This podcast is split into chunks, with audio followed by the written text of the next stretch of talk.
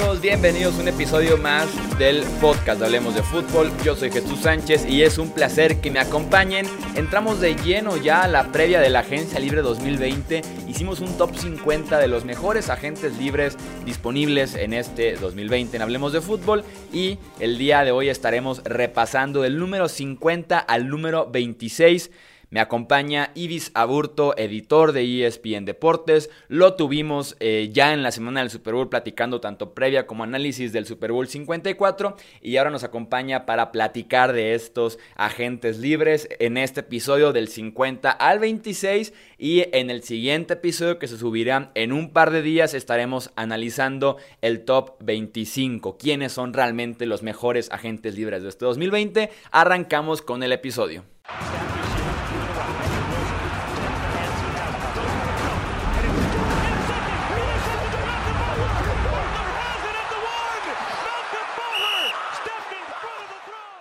Nos acompaña nuevamente Ibis Aburto, editor de ESPN Deportes. Ya les platicaba acerca de él en el intro para repasar justamente este top 50 de agentes libres para Hablemos de Fútbol, el ranking oficial se podría decir que en este episodio estaremos platicando del número 50 al número 26 y ya dejaremos el top 25 para la siguiente edición del episodio. Ibis, nuevamente muchas gracias por participar aquí en Hablemos de Fútbol y bienvenido.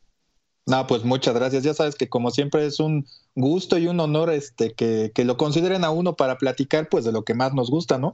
Fútbol americano y en este caso este de pues de varios jugadores que, que se habla mucho de Tom Brady, ¿no? Pero hay, hay infinidad de, jugadores que pueden ser clave eh, en su nuevo destino o si se quedan en su en el equipo en el que están como agentes libres y pues nadie los pela porque el nombre de Tom Brady pues por la naturaleza del jugador roba toda la atención, ¿no? Sí, así es. Yo leía de hecho un tweet eh, hoy en la mañana que decía eh, ¿de qué estaríamos hablando si Tom Brady no fuera agente libre? Eh, y es una pregunta que me atrevo a decir que no pude responder. Y aquí no hablemos de fútbol, somos culpables porque hablamos de él casi diario.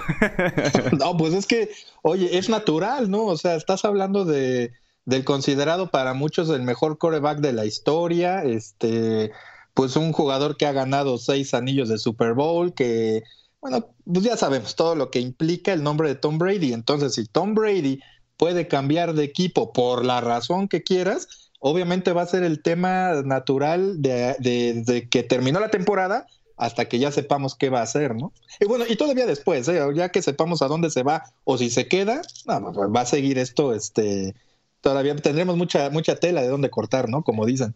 Sí, así es, va a seguir dando muchísimo de qué hablar, pero en esta ocasión tenemos que dejar a Tom Brady de lado, no aparece en esta 50 a 26 en esta parte de la lista, lo veremos más bien en el próximo episodio, pero tenemos nombres muy interesantes para eh, comentar en esta ocasión. Me voy a aventar 10 nombres de golpe, la lista del 50 al 41 en este caso, y ya platicaremos por ahí de dos, tres nombres que nos llamen la atención, ya sea en lo positivo o en lo negativo. En el número 50 encontramos a Jamie Collins, linebacker de los Patriots, 49 Andrew Whitworth, tackle ofensivo de los Rams, 48 Kenan Drake, running back de los Cardinals, 47 Logan Ryan, cornerback de los Titans, 46 Jaron Reed, tackle defensivo de los Seahawks, 45 Calvin Noy, linebacker de los Patriots, 44 Joe Shovert, linebacker de los Browns, 43 Brian Bulaga, tackle ofensivo de los Packers, 42 Shelby Harry, eh, tackle defensivo de los Broncos, y 41 Robert Quinn, defensive end de los Dallas Cowboys. Ibis, ¿cuál te llama la atención de estos 10 nombres? No, pues oye, mm, eh, eh, ya aquí nos vamos a empezar a dar cuenta de la calidad de jugadores que van a estar disponibles o ya están disponibles en el mercado, ¿no? Porque pues muchos de ellos son de renombre, por lo menos para los equipos en los que hasta el año pasado jugaron yo me centro en estos 10 primeros jugadores que mencionas, que hiciste en tu ranking, de, este, en, primero en dos, en Jamie Collins y en Cal Vanoy, linebackers de los Patriotas, por el simple hecho de venir de, o, de haber jugado en ese equipo, ¿no? Con, con, bajo el sistema de Bill Belichick. Eso te habla, eh, estos dos jugadores, eh, si salen de, de, Nueva Inglaterra, bueno, habrá que ver cómo se adaptan a un nuevo sistema, si es que es muy, muy diferente al que, al que manejaron con los Patriots, pero el hecho de haber jugado en Nueva Inglaterra te da, te da un plus como un, valor extra de mercado, ¿no? Porque sabes que son disciplinados, sabes que son efectivos, en el peor de los casos, que son eh, cumplidores, lo cual ya te habla de buena base en el desempeño. Y me parece que a donde sea que vayan estos dos jugadores en particular, por nada más por el hecho de, haber jugado en Nueva Inglaterra, ya son atractivos. Entonces, por ese lado, me centraría primero en ellos dos. Y hay eh, uno, uno, que me llama la atención, es Robert Quinn, el ala defensivo de, Dallas, eh, bueno, que jugó con los vaqueros este, esta última hasta esta última temporada. Me parece que es uno de los mejores en su posición. Lo único que vería yo, pues negativo, es que quizá los últimos años ha sido un poco volátil, ¿no? O, es, o, aparece mucho o no aparece, pero es un jugador que me parece un de promedio hacia arriba, que puede ser muy bueno para el equipo que logre contratarlo, ¿no? Sí, sobre Collins y Calvin hoy, incluso después de un mes eh, de la temporada pasada, después de cuatro semanas, yo los consideraba a ambos. Eh, por ahí en la pelea del defensivo del año estuvieron muy bien el año pasado con Nueva Inglaterra, los dos, parte de esta gran defensiva que montaron los Patriots.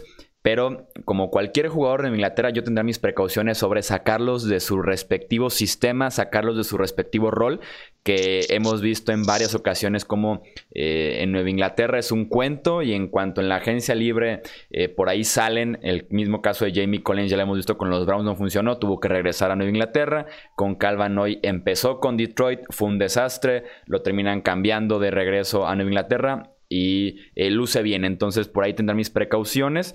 Eh, a mí me gustaría destacar a los dos tackles ofensivos que están en esta parte de la lista. Andrew Whitworth, que es tackle izquierdo eh, de los Rams. son tan pocos los tackles izquierdos disponibles en esta agencia libre con todo y que tiene ya 38 años y que no viene tal vez de su mejor temporada, incluso ya hablando tal vez de un declive natural, lo van a buscar y va a tener mercado Andrew Whitworth. Creo que va a ser el mismo caso con Brian Bulaga, el tackle derecho de los Packers, que me preocupa bastante porque Bulaga en nueve años en la NFL ha iniciado los 16 partidos solamente en dos ocasiones. Es sumamente propenso a las lesiones. Justamente una de esas dos temporadas fue la 2019, así que se podría decir que llega en el mejor momento a la agencia libre pero en 2018 fueron 14 partidos, en 2017 fueron 5 partidos solamente, entonces tendría mis precauciones sobre Brian Bulaga porque también he escuchado su nombre eh, manejarse entre aquellos que podrían generar mucho interés en la agencia libre. Oye, ahorita que mencionabas que Jamie Collins, el linebacker de los Patriotas, no funcionó en, en Cleveland, pues yo te preguntaría, pues es que ¿qué funciona en Cleveland, no? Eso sí, en ese sentido tiene el beneficio de la duda. Sí, no es parámetro, Jesús, ese no es parámetro, pero no, tienes razón. Una vez, de hecho, es una de las grandes dudas, y, e insisto, el tema de Brady lo, amerita, ¿no? De Regreso Brady. sí, pues, y aparte los Patriotas, ¿no? O sea, para que vean, pues que Brady es Brady, ¿no? Este, pues como dirían por ahí que, que algo similar a lo que ¿qué fue primero, ¿no? Si el huevo o la gallina, ¿quién funciona ¿Por qué funcionan los Patriotas bien? ¿Por Tom Brady, por Bill Belichick o por los dos juntos? ¿no? Entonces es algo que quizá empezamos a ver este, la próxima temporada. Y, pero, pero quizá los avisos están ahí, como bien lo mencionas, ¿no? De jugadores que se fueron de, Nueva Inglaterra y no les ha ido tan bien. Una excepción, aunque no fue un, titular regular, podría ser Jimmy Garapolo, ¿no? Que, que ya vimos lo que es capaz de hacer como, como coreback titular al frente de, un equipo responsable de, de toda una ofensiva vaya, son más los casos negativos quizás sin que sean abrumadores, pero también hay casos positivos. Sí, así es, no deja de haber casos positivos de éxito saliendo de este, de este sistema que tienen en Foxboro. Eh, pasemos a los siguientes 10 jugadores de esta lista. Tenemos en el número 40 a Emmanuel Sanders, 39 Leonard Williams, 38, eh, bueno, perdón, Emmanuel Sanders, receptor de, San Francisco, Leonard Williams, defensive end de los Giants, 38, Robbie Anderson, receptor de los Jets, 37, Everson Griffin, defensive end de los Vikings, 36, Austin Hooper, a la cerrada de los Falcons, 35, Jason Pierre-Paul, defensive end de los Buccaneers, 34, Javon Hargrave, tackle defensivo de los Steelers, 33, DJ Reader, tackle defensivo de los Texans, 32 Melvin Gordon, running back de los Chargers y 31 Bombell, safety de los Saints. Aquí te pregunto específicamente, Ives, ¿qué hacer con el caso de Melvin Gordon? Un jugador que ya era agente libre el año pasado, lo etiquetan, eh, por ahí no se presenta varios eh, partidos, termina su contrato con los Chargers y ahora se presenta a la agencia libre con eh, la meta de cobrar como lo hizo tal vez Livion Bell en la agencia libre pasada, aunque Livion Bell en este primer año de gran contrato como running back agente libre no lo hizo nada bien. Buena pregunta, ¿eh? ¿Qué hacer con Melvin Gordon? Eh, y aparte de para su mala suerte, eh, bueno, buena, no sé cómo vaya a resultar todo este asunto, este, pues se le presenta la disyuntiva de las nuevas reglas que pueden surgir a partir del nuevo contrato laboral, ¿no?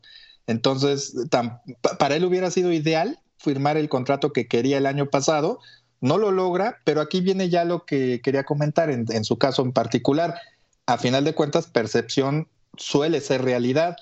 ¿Y qué pasó con Melvin Gordon después de hacer, yo lo, yo lo catalogaría así como un berrinche, porque tampoco es un jugador que, digamos, eh, tuvo tres, cuatro años muy buenos, digamos, sus primeros años en la liga, como para decir, mi siguiente contrato lo quiero, este, como, como lo que, como él pensaba, ¿no?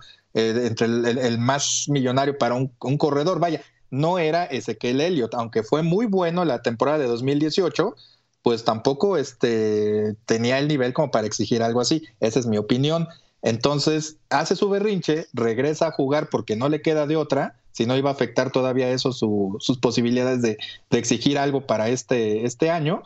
Y pues obviamente todo te pega, el no empezar la temporada, el no entrenar en, en, agosto y en julio y agosto, pues sí tuvo ahí destellos, pero no fue el, el, mismo Melvin Gordon que hubiera querido ser él mismo para tener el megacontrato que busca, ¿no? En ese aspecto me parece que sí, sí tiene las de perder en, el, en la negociación, por lo menos para perder una gran parte de lo que él buscaba. Sí, y además, incluso si los equipos se ponen a observar cómo le ha ido otros equipos que sí le han pagado a sus corredores, tenemos viendo la lista del top 5 de los mejores pagados. Y sí que el, el mismo Livion Bell, ¿eh? el mismo, perdóname, el mismo Livion Bell, ¿no? Y hasta Ezequiel Elliott, pero bueno, quizá en menos proporción. Sí, tal vez de los cinco en, eh, principales, Elliot es el que recién acaba de firmar y el que tal vez podríamos esperar que justifique ese contrato, sobre todo por el rol que tiene en la ofensiva de los Cowboys. Eh, detrás de Elliot está Todd Gurley, que yo creo que no hay mañana en la que Les Snead, el GM de los Rams, no se levante y se arrepienta de lo que hizo con Todd Gurley no tienen ya cómo moverlo, no tienen cómo utilizarlo por esa, lesión que tiene en la rodilla, entonces es un desperdicio al final de cuentas en el tope salarial. Está Livion Bell después, que no le fue bien con los Jets. Está David Johnson, que en las últimas temporadas ha jugado en 2017 un partido, 2018 16 partidos de manera decepcionante y el año pasado lo sentaron por otros eh, corredores, ¿no? Entonces tenemos también Devonta Freeman, que tampoco no le fue tan bien en ese nuevo contrato con los Falcons. Hay muchas eh, señales de advertencia de pagarle a un corredor. Yo soy de los que prefiere tomar a dos, tres en el mismo draft de rondas de la tercera en adelante eh, y ver qué pueden hacer en un comité. Yo no me acercaría sinceramente en Melvin Gordon. Y más porque la ofensiva de los Chargers, cuando no estuvo él, no le fue nada mal. Austin Eckler lo hizo perfectamente bien y sí tendrá mis precauciones en el caso de Melvin Gordon llegando a la, agencia libre. Como que a los corredores, como bien mencionas, les da el síndrome, no es la misma posición, pero les da el síndrome Ryan Fitzpatrick, ¿no? Que después de también de que ganó su, su mega contrato, eh, desapareció. Bueno, nos enseñó que era Ryan Fitzpatrick, ¿no? nos recuerdo que era Ryan Fitzpatrick. Exactamente, como que ya de por sí, como que el nombre no te daba, no suena como para ser una estrella acá, este, histórica, ¿no? De la liga. Entonces, como que sucede algo similar. Es, es, y, es que para un corredor es muy clara o es muy específico el momento de su, de su baja en, desempeño, ¿no? Que son los 30 años. Entonces, eso, eso de alguna manera facilita al equipo o al gerente general la negociación porque sabes que si estás a, a, tres, cuatro años de esa barrera este, de, psicológica y física, pues sí te puedes arriesgar a quizá darle un buen contrato al corredor, ¿no? Pero una vez que te acercas a los 30 años, eh, pues sí, ya, ya es un riesgo mayor para un club, ¿no? Entonces, en ese aspecto, creo que Melvin Gordon no tiene ese, ese problema. El problema con Melvin Gordon es que no, no, vaya, que no sabes qué, qué Melvin Gordon va, va a resultar después de que obtenga lo que ya quiere, porque también es naturaleza humana que una vez que consigues lo que quieres, pues como que caes en una zona de confort, ¿no? Sí, también. Es, tenemos casos que el último año de contrato fue el mejor de X jugador eh, jugando en la NFL, porque existe la motivación y una vez que ya obtienes lo que estás buscando, por lo menos en el corto plazo, en la parte financiera, por ponerlo de alguna manera, eh, pues sí, ya puedes caer en una zona de confort de decir, eh, ya tengo la universidad pagada como de tres generaciones abajo, abajo de mí, en el árbol pues, genealógico. Sí, totalmente, ¿no? Y, bueno, pues vaya, eso, eso deja ya, ya son otras cuestiones, ¿no? Que no, no vamos a platicar ahorita, pero pues también sabemos que esto es un negocio, los jugadores luego así lo dicen cuando los cambian de equipo o algo que no está tanto en sus manos el saber qué va a pasar con ellos, pero este, pues también es un negocio para ellos, cuando lo consiguen, pues como dices, como que bajan, se relajan, por decirlo de una forma más políticamente correcta, ¿no? Ahora, si me permite seguir con la ofensiva, antes de, pasar al, al siguiente grupo de jugadores, un jugador que quizá yo hubiera puesto un poco más alto en el ranking, nada más por el hecho de haber llegado al Super Bowl, es Emmanuel Sanders, este, que lo cambian de Denver a San Francisco la temporada pasada, en el transcurso de la campaña, y no lo hace nada mal con los 49. De hecho, yo creo que es una de las razones por las que llegan lejos, este, llega lejos San Francisco. Y el hecho de haber simplemente estado en un Super Bowl, a él le sube los bonos y el jugador, este, Manuel Sanders, me parece que es un receptor confiable, ágil y pues que sería una, una muy buena pieza para quien lo firme. ¿eh? Sí, que además cayó de pie, por ponerlo de alguna manera, cambiado a media temporada y en cuanto llegó a San Francisco, eh, estuvo imparable prácticamente gran parte de, los partidos, lo hizo bastante bien. Estoy de acuerdo que Sanders todavía tiene bastante que aportar en ese, en ese sentido con otro equipo. A mí me gustaría tocar el tema de Austin Hooper este ala cerrada de los Falcons que Hunter Henry aparece más arriba en la lista como el principal a la cerrada de esta agencia libre, pero hay reportes que indican que, Henry podría ser etiquetado por los Chargers, lo que dejaría a Hooper como uno de los grandes ganadores de esta agencia libre. Atlanta oficialmente anuncia que ya no lo va a buscar, que no van a negociar, que no van a poner la etiqueta, entonces es oficialmente libre Austin Hooper y podría meterse por ahí al top 5 de los mejores pagados en la posición de la cerrada, un Tyrant que es mucho más eh, ofensivo en la parte aérea que bloqueando que encontró muy buena química, recibió más de 70 pases de Matt Ryan en las últimas dos temporadas, entonces eh, creo que Hooper podría también formar parte de la élite de la agencia libre, por poner de alguna manera en una posición que ha sido, eh, que ha sido revalorizada recientemente con casos como el de Gronkowski, el de George Kittle, el de Travis Kelsey, y que Hooper podría por ahí meterse a la conversación por ser uno de los cinco mejores alas cerradas de la NFL, gracias a esta agencia libre, y caer por ahí con algún equipo necesitado de ala cerrada, como podrían ser los Packers, como podrían ser los Patriots, por ejemplo.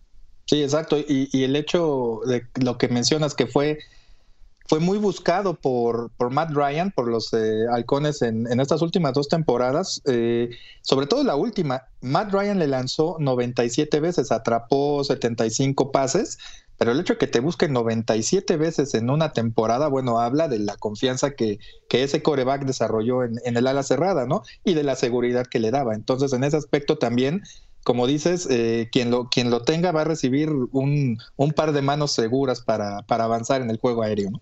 Sí, y ya por último también el caso de eh, Bombell, que es un excelente safety jugando cerca de la eh, línea de golpeo, apenas 25 años, sale de Nueva Orleans porque no hay dinero para pagarle a todos y creo que le podría bien, ir bien en la agencia libre.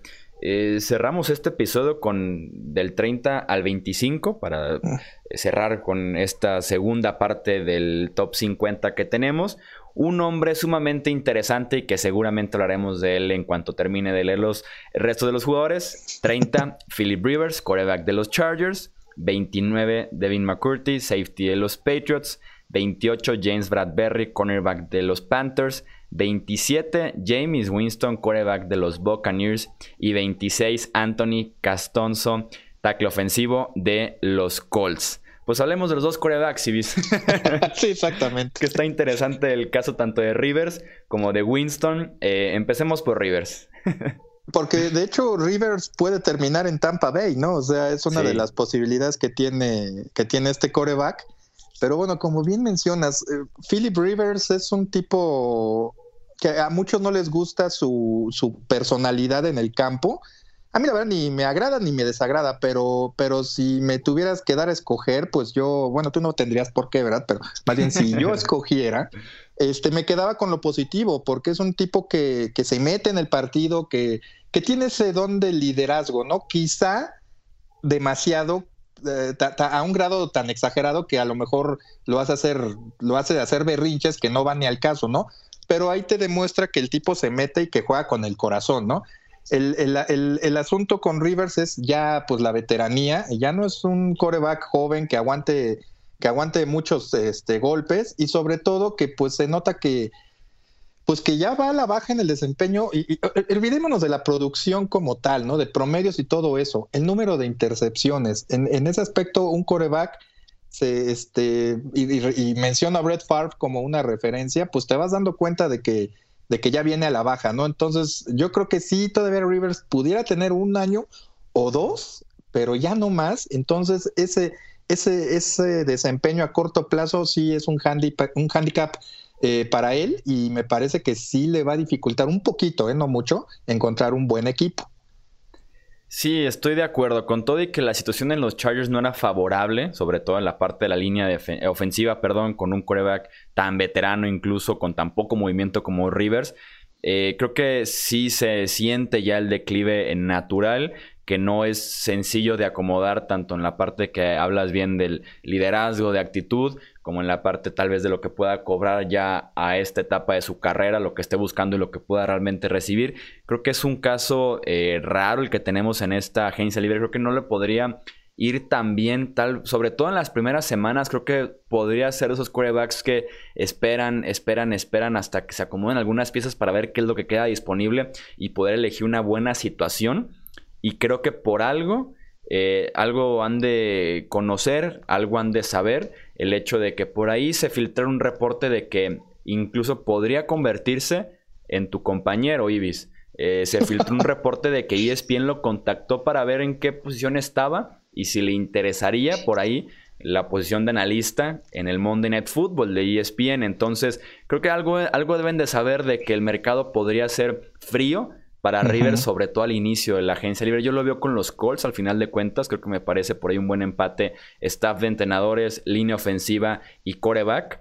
Y por si no salen bien las cosas, no deja de ser Jacoby Brissett tal vez el mejor suplente de la NFL. Entonces, sí lo sigo viendo en los Colts, pero creo que podría ser un mercado frío para Philip Rivers.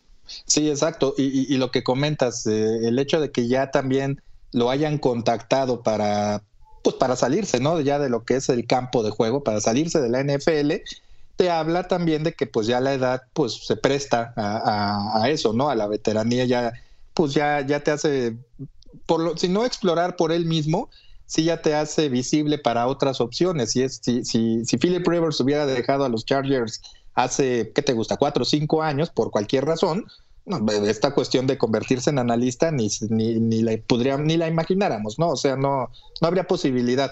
Pero ya el hecho de que pues ya tiene sus años recorridos, ya tanto en la NFL como en la vida, este te habla de que pues ya también la opción para él, y no creo que, que esta información haya salido nada más del lado de, ESPN como rumor. Yo creo que ya ESPN ya platicó con él y por algo se, se filtró este, este dato, ¿no? De que yo creo que no es algo que le pudiera caer mal a Rivers Ahora yo te preguntaría, ¿no? Eh, ¿Cómo verías a una personalidad como Philip Rivers hablando ante el micrófono? Lo primero que pensé es que no me agrada tanto la idea, obviamente estoy juzgando sin saber, pero no sé, creo que sí me atrae mucho más la idea de Peyton Manning, que sabemos que es natural ah, frente a las cámaras. Peyton Manning está en otro nivel en ese aspecto, ¿eh? Sí, no, no, ahí sí. No, no sé si, no sé si Rivers podría ser este un buen analista. Que claro, estamos buscando el próximo Tony Romo, ¿verdad? Que a ver si lo pudiera hacer Rivers. Eh, eh, no, y, habría que ver, porque una cosa, bueno, Peyton Manning es un tipo muy analítico. Eh, lo que Tony Romo ofrece, nos salimos un poquito del tema, pero también es un tema interesante, ¿no? sí, claro. Pero lo que Tony Romo ofrece como analista y sobre todo en su primer año, como que le bajó un poquito en este último, en esta última temporada, pero te ofrecía realmente la perspectiva de un coreback que casi casi estaba en el campo, ¿no? Te adelantaba formaciones ofensivas y defensivas y hasta la jugada como tal, ¿no? En, en varias ocasiones. Eso Peyton Manning yo creo que sí lo puede hacer y el plus de Peyton Manning es, que es un tipo extrovertido y con una personalidad hecha para los medios, que para mí ya se tardó en, incursionar en ellos. Ahora, volviendo a Philip Rivers, esa misma pasión con la que juega me hace, me hace verlo con buenos ojos para cuando se retire, cuando él decida colgar el casco, eh, y, me, hace, me hace verlo con buenos ojos para, para, para hablar y analizar cuestiones de NFL a un nivel inferior este, de, Peyton Manning y de Tony Romo, pero atractivo, ¿eh? la verdad. Sí, sí, sin duda alguna va a ser un tema interesante si es que poco a poco se va desarrollando en, en la agencia libre. Y platiquemos entonces del caso de James Winston, este primer coreback en la historia en el club de 30 touchdowns, 30 intercepciones en una misma temporada y que yo sí creía que pudiera tener un mercado, sobre todo ahora que literalmente se operó la vista y que esperemos que pueda leer un poco mejor las defensivas por este caso. Eh, no deja de ser el líder de touchdowns, el líder de yardas, una ex primera selección eh, del draft, con talento obviamente de sobra, campeón nacional en Florida State, me parece que hasta ganador del trofeo Heisman. Eh, tiene todo para rebotar en un equipo que lo acepte, eh, que esté de acuerdo con esos errores y que crea que los puede pulir. Me sorprende bastante en la columna que publica Peter King cada ah, lunes en NBC que mencionara la idea de que James Winston pudiera o que él creía incluso que se iba a quedar sin lugar como titular en la NFL para 2020 y que lo veía él como un rol de suplente, que cree que no hay ningún equipo que pueda confiar eh, realmente James Winston. Creo que sí es el caso. Eh, parece que es un hecho que ya no regresa Tampa Bay, pero va a ser también un mercado sumamente interesante para, para el coreback. Es que lanzar 30 intercepciones en, una campaña, y no es nada más la, esta temporada, la percepción que se tiene de James Winston, a quien yo hubiera ah, quizá puesto en el lugar de Philip Rivers, los hubiera invertido de, de posición en el, en el ranking, pero es tu ranking, no lo estoy cuestionando.